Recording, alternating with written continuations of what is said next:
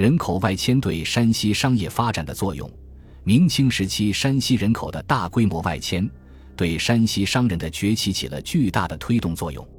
第一，明清时期兴起的大规模的移民潮，说明商品经济的发展要求突破传统的户籍制度，将人严格束缚在土地上的限制。它意味着政府开始放松对人的流动的管制，这对以追逐利益为动力、不断游走四方的商业发展很有好处。试想，假若仍然存在严格的户籍制度，限制人的行动、居住的自由，山西商人能随便的离开原籍去追逐潜在的市场机会，做到货通天下、汇通天下吗？是在清摊丁入亩政策实行后。一切游手莫作者相虑而为化外之民，虽获陶丁以欲犯妖后利，而官莫得欲而易焉。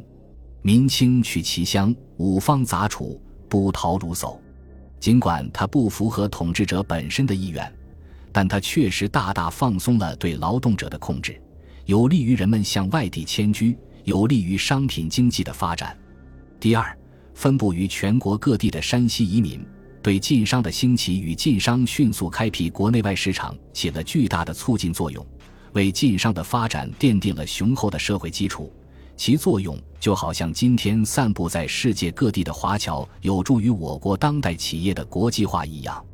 例如，河北省正定府无极县是明代山西洪洞大槐树移民聚居的重要县份，移民建有八十余个村庄，占当时全县村庄的二十三以上。无极县在移民与土著农民的努力下，到了清代成为一个著名的产棉产布县份。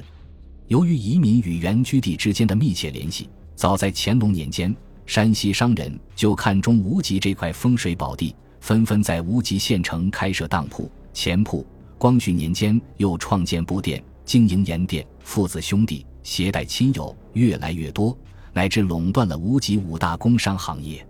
到了二十世纪二三十年代，全县布店、印染、当铺、钱铺、盐店五大行业，从业人员一千七百人左右，山西商民约九百人，占百分之五十二点九。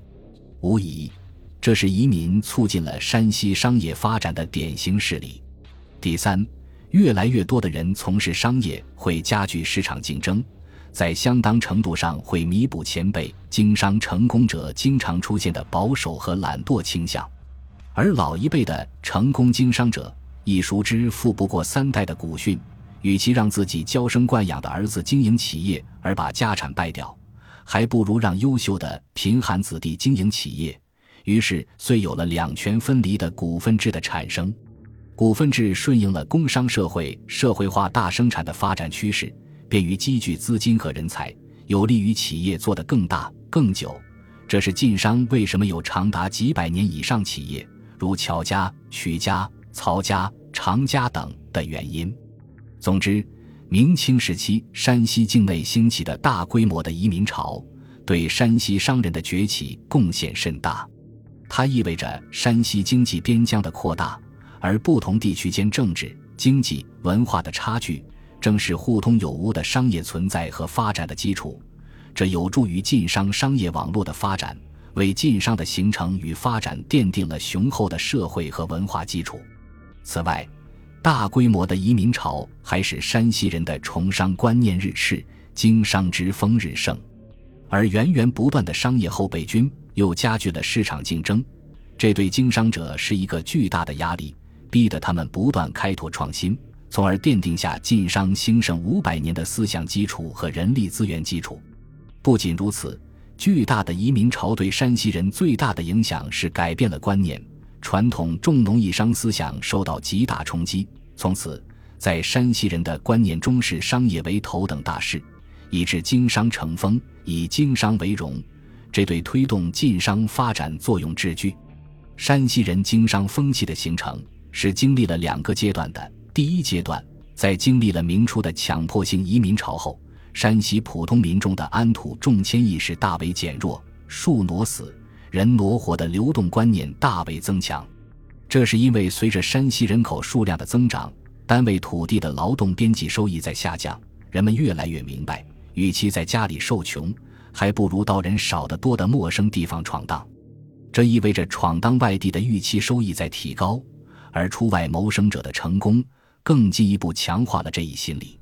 于是，从清初开始，山西人主动走西口、闯东口，在朔北大漠、关东黑土上闯荡跋涉，养成了以迁徙为常、以天下为家的商贾观念。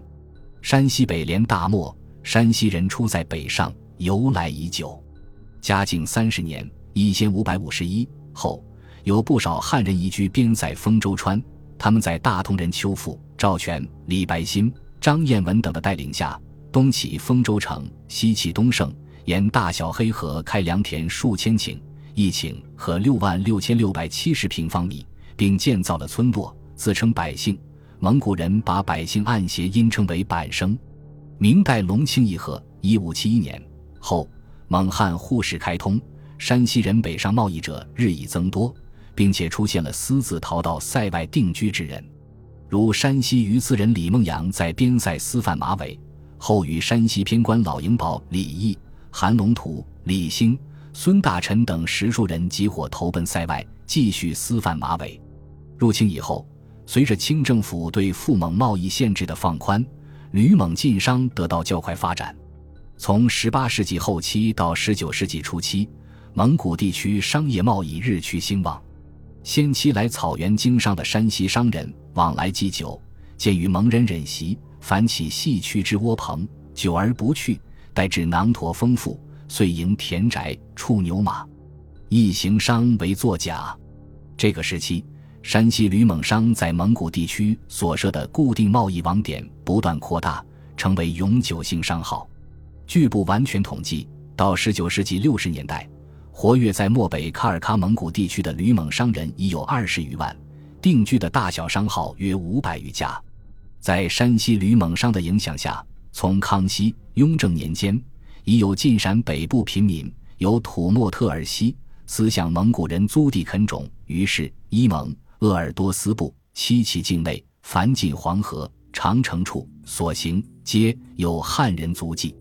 乾隆以后，随着人多地少矛盾的尖锐，清政府放宽了出塞的限制，山西人北上经商、种地、搞运输、手工业者络绎不绝。这就是历史上著名的“走口外，闯关东”。走口外是指出沙湖口或张家口，前者为西口。后者为东口，闯关东是指到东北地方。河曲旧之载，河曲人耕商塞外草地，春夏出口，岁暮而归，但能经营立作，皆是口养家。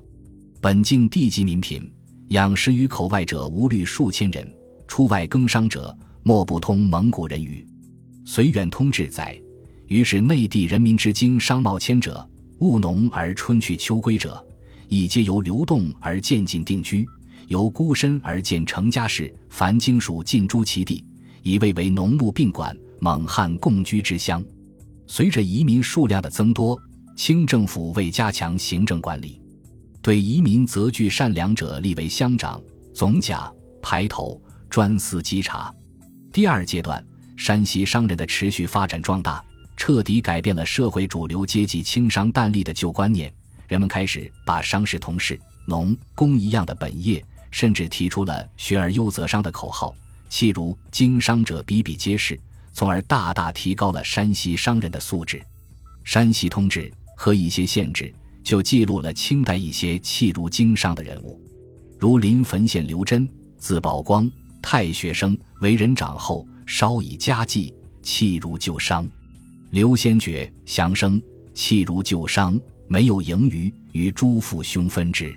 曲沃县裘云，太学生，右袭儒，后弃如旧甲，克陕西丰祥，建三进会馆。平遥县好文明，右业儒，以复命，辍读习甲。祁县三广旺，又孤贫，弃儒服甲，以养其母。太原县五而谦，诸生，贸易中州。稷山县建生段警方，聪敏识读，为境遇所迫，托业商贾，而持身处事有文士风。乡生朱生是经考试录取入府州县学的读书人，建生试入国子监就读者或捐纳而得。像上述列举的那些人物，不管是家境所迫，还是遵从父命，都说明是因本人或父辈观念的转变，才弃儒放弃求功名之途而从商的。其实，当时非山西一省，全国范围内都出现了弃儒就贾的现象。原因在于两个方面：一是中国的人口自明初增加很快，到十八世纪增加了好几倍，而举人、进士的名额并未相应增加。士人获得功名的机会于是越来越小，以致当时有事而成也是之一的说法，即言科举取士之难。据何炳棣先生的统计，十四世纪末明朝初年，全国人口约为六千五百万；至一六零零年明朝末年，实则已在一亿五千万左右，增长了一倍多。而举人进士的名额并未相应增加，这意味着士人的晋升之阶越来越窄。文征明。一四七零至一五五九，在《三学上录》中载云：“开国百有五十年，承平日久，人才日多，生徒日盛，学校领增正额之外，所谓复学者不斥数倍。”说明是的人口激增，但举人、进士的名额没有增加，遂形成严重的政治社会问题。略以吴苏一郡巴州县举之，大约迁有五百人，和三年所供不及二十。乡试所举不及三十，以千五百人之众历三年之久，和科共两图，而所拔才五十人，则每一生员在三年之中只有三十分之一的成功率，可见是而成也十之一的估计太保守了。但另外一个方面，自十六世纪以后，商业与城市化的发展对许多士子则构成很大的诱惑。例如，据十六世纪徽州歙县。宋唐皇室总谱的记载，就有一位叫黄崇德的人，一四六九至一五三七，经父亲之劝，放弃科举的准备，到山东海岸贩盐，一岁中其西史之一，以而备之为大贾。而据另外一个晚明史料的显示，在十六世纪时，社会已有将科举取士和经商致富比较的说法，认为时而成功也十之一，假而成功也十之九。一般来说，哪个地区的商业发展越好，弃儒就甲的刺激就越大。山西被誉为天下最富，山西商人被誉为天下第一商帮，自然山西的读书人下海的现象也最多，以致当时社会有秀才进字号、改邪归正的说法。这也给一般民人一个启示：读书不如经商。于是，山西青年经商的越来越多，读书的越来越少。致使每年参加乡试的人数减少，几千年来是农工商的次序被倒过来，变成商农工事，商为首，士居末，与社会主流伦理观念相对。据统计，有清代山西省无一人中状元，即使是进士，也处于历年递减的状态中。顺治时，平均每科中进士三十三人；康熙时十六人；乾嘉时不足十二人；咸丰、同治时不足十人。到了光绪时期，自然更是时人不到了。山西社会风俗的变化引起封建统治者的忧虑。清雍正二年（一七二四年）五月，山西学政刘于义上奏说：“山右积习，重利之念甚于崇明。子弟俊秀者多入贸易之途，其子宁为虚利，至中才以下方使之读书应试，以故世风卑靡。”雍正帝阅完奏章，很不高兴，因为这将影响封建王朝的科举取士，所以写下如此朱批：山右大约商贾居首，其次者有肯立农，再次者谋入营武，最下者方令读书。朕所悉之习俗，殊属可笑。此后，雍正又在多个场合讲过山西人一等人经商，二等人务农，三等人当兵，四等人读书之类的话。时至晚清。山西重商风气更浓，故光绪年间的山西学人刘大鹏感叹：“近来吴乡风气大坏，是读书甚轻，是为商甚重，才华秀美之子弟，率皆出门为商，而读书则寥寥无几，甚且有既游详序，竟弃儒而就商者。以为读书之士多受饥寒，何若为商之多得银钱，比家道之丰裕也？当此之时，为商者十八九。”读书者十一二，又说：当此之时，凡有子弟者，不令读书，往往比学商贾，为读书而多困究，不若商贾之能致富也。是以应考之童不敷额数之县，进省居多。黄建辉教授认为，山右积习重礼之念，甚于崇明或山右大约商贾居首是对的。没有这种习俗或观念，山西不可能有那么多的人经商，其人民也不可能改善家庭生活并积累相当的财富，而使山西成为全国一个比较富裕的省份。但是。说只让中才以下或下者读书，却与事实不符。举凡从商的人，尤其是当了掌柜和先生一类的中高级商人，也都是比较有学识的。没有学识的人，要审时度势，抓住机遇，开拓进取，或是运筹策划，研究市场信息和消费者心理状态以及需求，把生意做活做大，取得成功是不可能的。所以。不仅那些有经济力量的农家重视子弟上学读书，就是那些世代为商的人家也十分重视子弟的文化教育。像太平县南高村刘家的刘笃敬，祁县城内曲家的曲本翘，太谷县北村曹家的曹克让，榆次县车网村常家的常赞春、常渠春等商业家的子弟，都是清位有名的绅商，为创办山西的近代机器工业做出过很大贡献。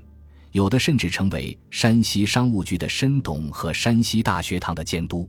既然如此，为什么封建统治者却指责山西人不读书呢？这主要是对读书的理解不一样。山西人所理解的读书是学习经商挣大钱的知识，封建统治者所理解的读书是学习经邦治国中进士的知识。应该说，山西人是很重视对子弟的文化教育的。只是不愿意让子弟考取秀才、举人、进士为仕途而奔波罢了。和传统的耕读生活相比，经商更具复杂性。做买卖尤需专门文化知识和智慧，如在进买货物、出售商产品时，要计算成本与利润，设法合资或借贷，要缴租纳税、订立合同、换算货币、典当抵押，甚至还要处理与政府关系，进行商务诉讼。这类活动中，文化上的优势，尤其是能写会算，肯定大大有助于经营。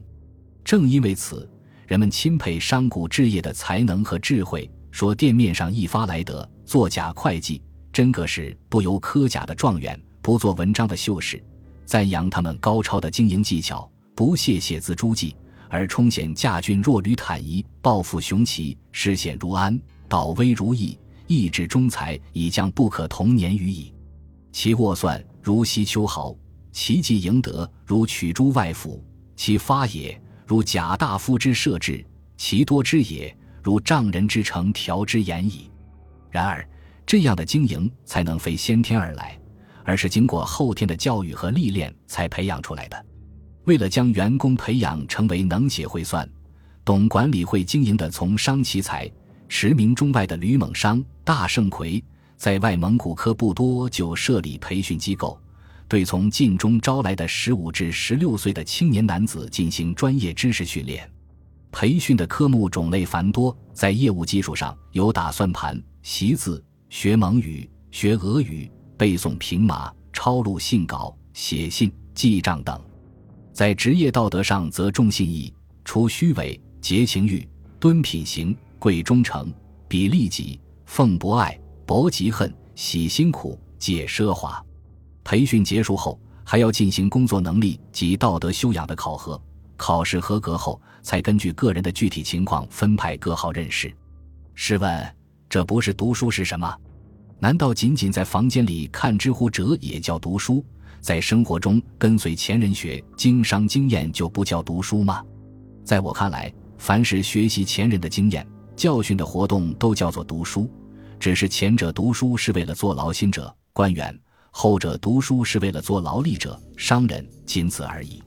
总之，明清时期的山西人不是不爱读书，只是他爱读的是从商之道方面的书，而不是为应考科举而准备的书。因而，商人中不乏有学问人士，就连举人出身、任教二十余年、自命不凡的刘大鹏也承认，于近日在进阶处。周旋了几个商人，胜于十倍。如所谓余言中有大隐，或之内有高贤，信非虚也。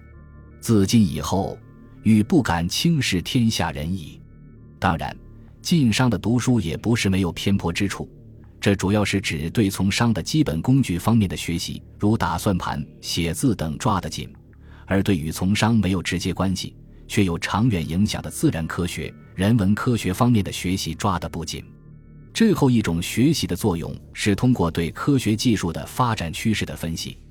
对全球化发展趋势的分析，来判断顾客需求的变化、员工需求的变化、合作伙伴需求及优劣势的变化、竞争对手优劣势的变化、自身优劣势的变化等，以便根据变化了的形势，确定合适的管理制度，寻找合适的合作形式，制定合适的竞争战略，或者抓住机遇，做到利润的最大化，或者规避威胁，做到损失的最小化。当社会变化不大。人们的需求，包括员工的需求、顾客的需求，没有什么变化；竞争对手的优劣势、合作伙伴的优劣势也没有什么变化时，晋商这种重视从商基本功特点的学习还能维持得下去。